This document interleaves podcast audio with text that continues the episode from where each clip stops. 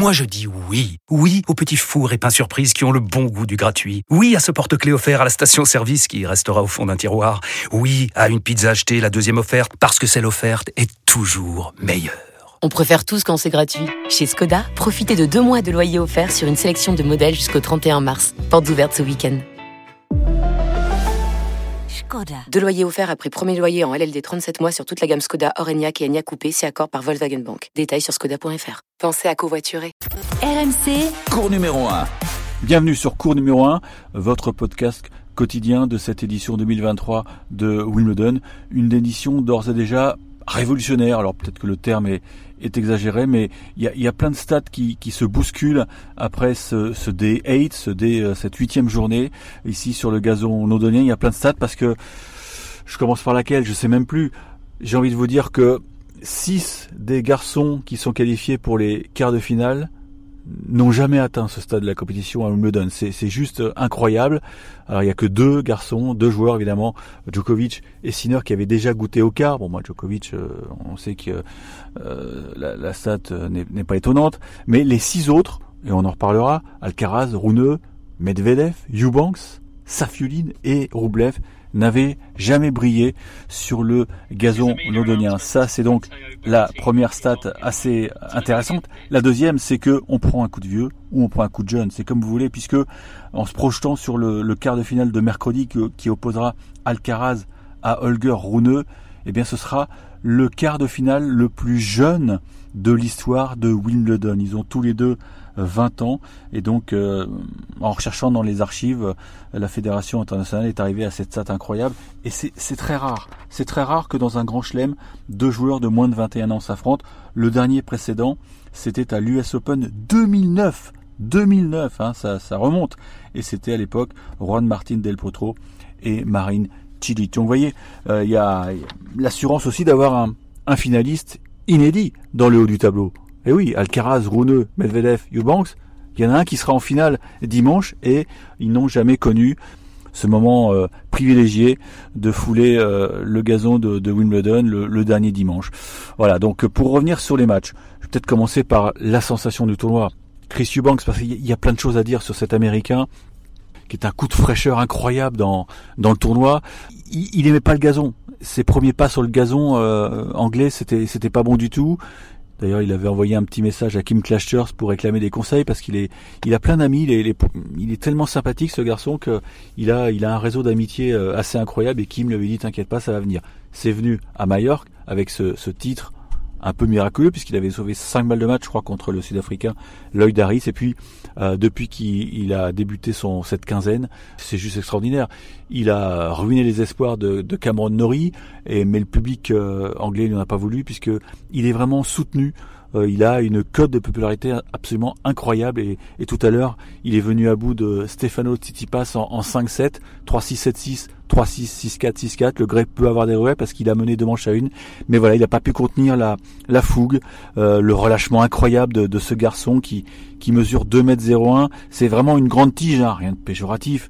Mais on a l'impression qu'il a des, des, toutes petites jambes qui sont pas musclées du tout. Mais alors qu'est-ce qu'il envoie? Qu'est-ce qu'il envoie au service? On s'en doute ça tombe de haut. Mais euh, les services d'IBM ont calculé qu'il avait euh, réussi 247 winners, 247 coup gagnant depuis que le tournoi a débuté. C'est la deuxième meilleure perf de l'histoire derrière Wayne Ferreira. Vous voyez, ça remonte. Donc Chris Eubanks, c'est une histoire folle parce que c'est un garçon qui n'était même pas dans le top 100 en début d'année. C'est un garçon qui n'aurait pas dû disputer l'Open d'Australie et, et, en fait, il doit la, wildcard à, son ami Ben Shelton parce que je vous explique, euh, les Américains et les Australiens, comme les Français, ils ont une wildcard de réciprocité pour l'Open d'Australie. Et enfin, durant le mois de novembre, euh, les Américains organisent euh, un de, de, série de tournois pour, euh, pour déterminer le meilleur Américain et qui donc sera récompensé par, par une wildcard. Et Ben Shelton, il était largement en tête après les, deux ou trois premières étapes et il a tenu à gagner le dernier tournoi. Pourquoi? Parce que à ce moment-là, il était sûr des tableaux finaux pour l'Australie, et à ce moment-là, la wildcard de réciprocité, elle, elle venait au deuxième du ce petit circuit interne qui était Chris Eubanks. Et je reviens sur ce que je disais, il a tellement d'amis, euh, Eubanks, que Ben Shelton, ben, il s'est dit, je vais aller au bout du truc, alors qu'il n'avait plus besoin. Il avait, il avait déjà son ticket pour l'Australie. Il, a tenu donc à gagner ce tournoi et pour ensuite donc euh, faire un, petit cadeau de Noël à, à Chris Eubanks, qui a donc disputé l'Open d'Australie avec le dossard 116 mais ça lui a pas permis de décoller parce que le vrai décollage c'était Miami pour ceux qui, suivent le tennis de près, euh, il avait décroché euh, une victoire euh, pleine de symboles parce que quand il est venu voir son coach, son entourage, son coach lui a glissé l'oreille. Mon gars, t'es absent. Et là, il a fondu en larmes. Il a fondu en larmes parce que c'est un garçon qui, bah, qui est à maturation lente. Hein. Il a, il a 27 ans. Et il y a un moment dans sa carrière, ça, ça végétait, ça végétait. Il y, avait, avait pas de clic, il y avait pas de déclic. Et le déclic est survenu à Miami. Et il était temps parce qu'il pensait vraiment à peut-être arrêter les, frais, comme on dit, puisque quand vous êtes au-delà de la centième place, vous le savez, vous gagnez pas forcément euh, votre vie. Et à Miami, donc ça a été la, révélation. Il a pris confiance en lui et maintenant, bah, il est quasiment aux portes du top 30. Hein. J'ai vérifié, j'ai fait la simulation. Il est assuré d'être au pire 33e mondial, c'est-à-dire qu'il sera probablement tête de série à l'US Open, un, un tournoi qui qu'il vénère, comme vous pouvez vous en douter. Donc Chris Eubank, c'est c'est le coup de cœur de, de cette édition 2023 de, de Wimbledon et on suivra avec beaucoup d'intérêt son match contre Medvedev parce que on a l'impression qu'il que rien ne l'arrête. Rien ne l'arrête, il est en il est en pleine confiance et contre un, un joueur comme Medvedev, il aura ses chances. Pourquoi? Parce que Medvedev, on le sait, euh, il aime pas les gros serveurs. Il se met 3-4 euh, mètres derrière la ligne de fond de cours pour recevoir.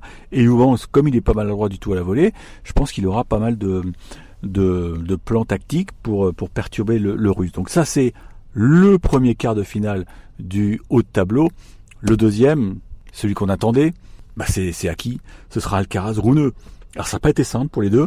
Ce sont deux matchs qui se sont déroulés en simultané. Alors je vous avoue que là, je j'ai un petit coup d'avance sur vous parce que moi, je dans ma petite cabine de Wimbledon, j'ai vu sur le central et évidemment, j'avais un écran, un écran de contrôle pour suivre le match du, du cours numéro 1 et je me mets à la place des fans de tennis.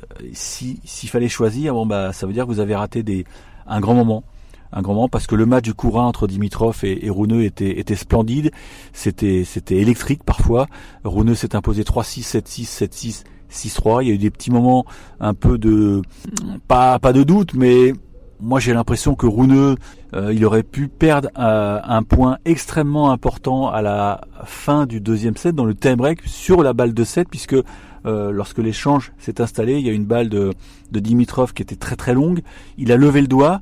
Pour moi, ça veut dire challenge. Sauf qu'il a, il pas il n'a pas dit le mot challenge, l'arbitre l'a pas entendu. Est-ce que l'arbitre était vigilant? Je ne sais pas. En tout cas, Très vite, euh, il s'est dit non, non, je fais une bêtise, je continue le point. Est-ce que Dimitrov avait vu le geste du doigt? Ça, je peux pas vous répondre. Mais en tout cas, il a fini par gagner le point et donc le 7. Et donc, euh, pour lui, c'était vital de recoller un 7 partout. Mais c'est vrai qu'il y a, il y a toujours un doute sur les, méthodes euh, du, jeune Danois. On sait qu'il a, il a envie de gagner, il veut pas perdre, il aime pas perdre. Et parfois, il est à la limite. Il a eu de la chance de tomber sur un garçon qui est extrêmement sportif. Hein. On connaît le, euh, Grigor Dimitrov, c'est vraiment, il n'y a, pas mieux sur le circuit. Mais c'est vrai qu'il y a, toujours une zone d'ombre sur le comportement d'Olger Rune. En tout cas, Olger Rune, euh, il est en quart et je peux vous dire qu'il était fou de joie parce que pour lui, ça représente aussi beaucoup de choses euh, d'atteindre ce stade de la compétition ici à, Londres.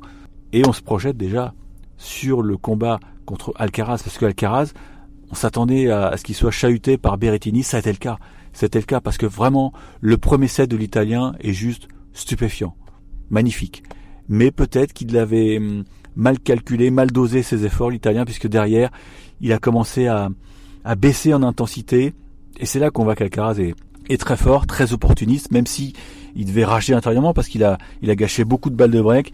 Mais une fois qu'il a pris le score, enfin une fois qu'il est revenu à un set partout, je pense qu'il était euh, beaucoup plus libéré et finalement il a imposé son, son style, son talent avec des coups fabuleux. Je pense que vous avez tous vu cette, cette contre-amortie euh, qu'il est parvenu à glisser entre le, le poteau et la chaise d'arbitre. Voilà, c'est un geste à la fédéraire. Ce, ce, type a, ce jeune, ce môme a, une main extraordinaire. Et donc il est parvenu à se qualifier en, en 4-7, donc sans trop laisser de plumes, 3-6.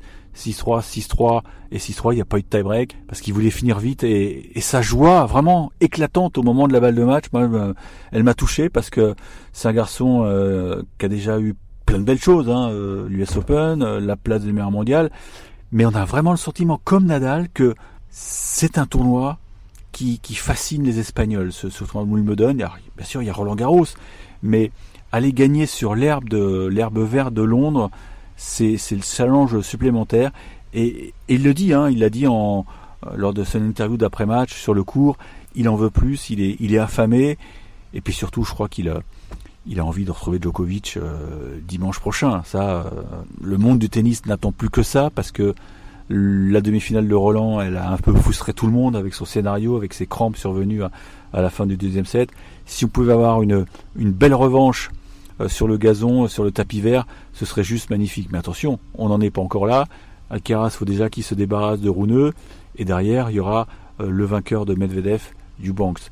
C'est pas la partie de tableau la plus simple. Hein. Quand on voit le, le, parcours de Djokovic, le parcours potentiel, il va jouer Roublev demain. On sait qu'il a largement l'ascendant sur le russe.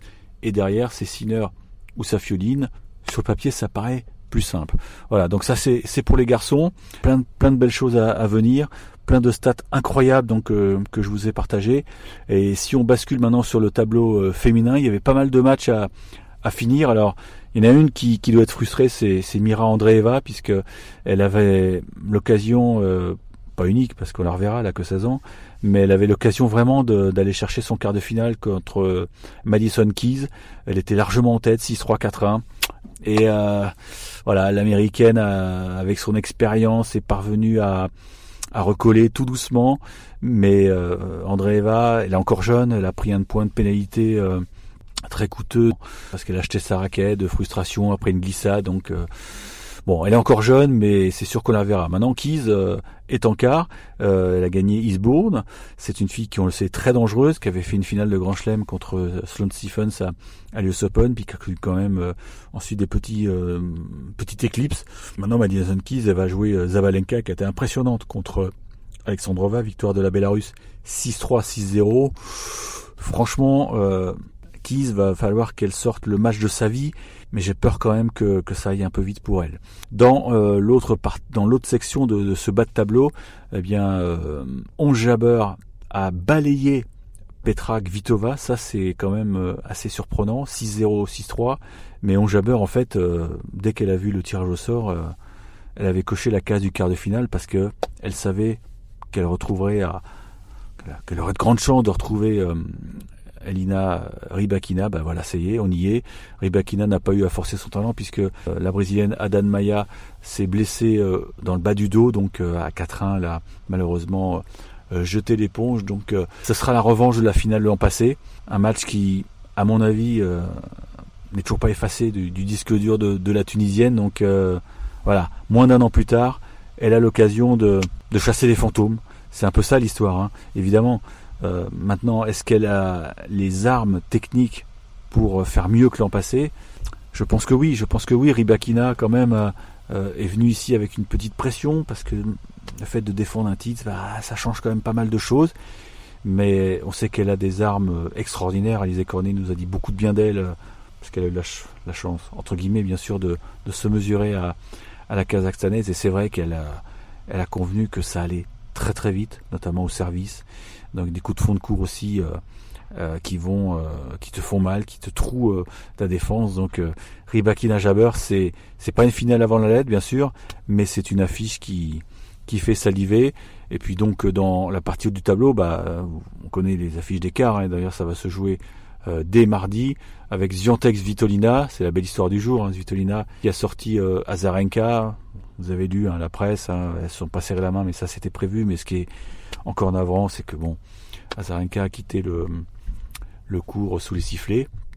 Bon, j'ai eu l'occasion d'en parler hier, je trouve ça désolant, mais mais Svitolina a, émis euh, une proposition qui me semble juste, c'est que les, les, organisateurs, alors je sais pas par quel moyen, peut-être sur l'écran géant ou pourquoi pas l'arbitre, euh, indiquent euh, au moment de la présentation du match que ne vous étonnez pas, il n'y aura pas de poignée de main euh, entre une Ukrainienne et une Russe ou une Bélarusse. Donc ça n'arrivera pas mardi, puisque Zviatek et Zvitlana sont, sont très amis. On sait que Zviatek a, supporté les, Ukrainiens. Ce sont des pays qui, sont voisins et elle joue souvent avec avec un petit ruban jaune et, bleu sur sa casquette. Donc là, il n'y aura pas de souci, mais il peut y avoir évidemment un souci si jamais Zeluzina retrouve euh, Zabalenka, par exemple, en, finale. C'est un, c'est un cas d'école. Donc là, je pense qu'il faudrait que, que Wimbledon euh, prenne ses, ses, dispositions. Mais Wimbledon, ils ont beaucoup de travail à faire, parce que, j'en ai pas parlé, Djokovic a fini son match contre Urkac, victoire en, en 4-7 finalement, 7-6, 7-6, 5-7, 6-4. Il a, il a lâché un 7 effectivement. Euh. Mais ce qui est intéressant, c'est que Djokovic, avec tout le poids qu'il a, a quand même déclaré en conférence de presse que ce serait peut-être bien quand même que Wimbledon revoie sa programmation parce que débuter euh, euh, les matchs sur le Center Court à 13h30 local, donc 14h30 en France, c'est un peu dépassé. C'est pas normal qu'on ne puisse pas finir un programme euh, de trois rencontres seulement. C'est pas normal qu'on puisse pas le finir et et ça change la donne mine de rien parce que ça ça bouscule aussi les les, les routines des joueurs parce que les joueurs aiment bien avoir leur jour de repos. Là, euh, Djokovic il va devoir enchaîner euh, trois trois matchs entre guillemets d'affilée. Donc c'est un petit message qu'il a envoyé à, aux membres du All England Club. Je sais pas comment il va être reçu. Mais vous allez me dire, mais pourquoi il commence aussi tard? Alors c'est vrai que c'est un c'est un petit mystère. C'est c'est spécifique à, à Wimbledon qui qui lance les matchs dès 11 heures sur les cours annexes, mais qui qui attend que les les invités euh, viennent se sustenter euh, dans, les innombrables restaurants euh, du, site. Il y a peut-être aussi la, BBC qui qui se dit que plus le match est programmé tardivement, plus c'est bon pour l'audience. Donc voilà, ça, il y a beaucoup de paramètres qui, entrent en, en, ligne de compte.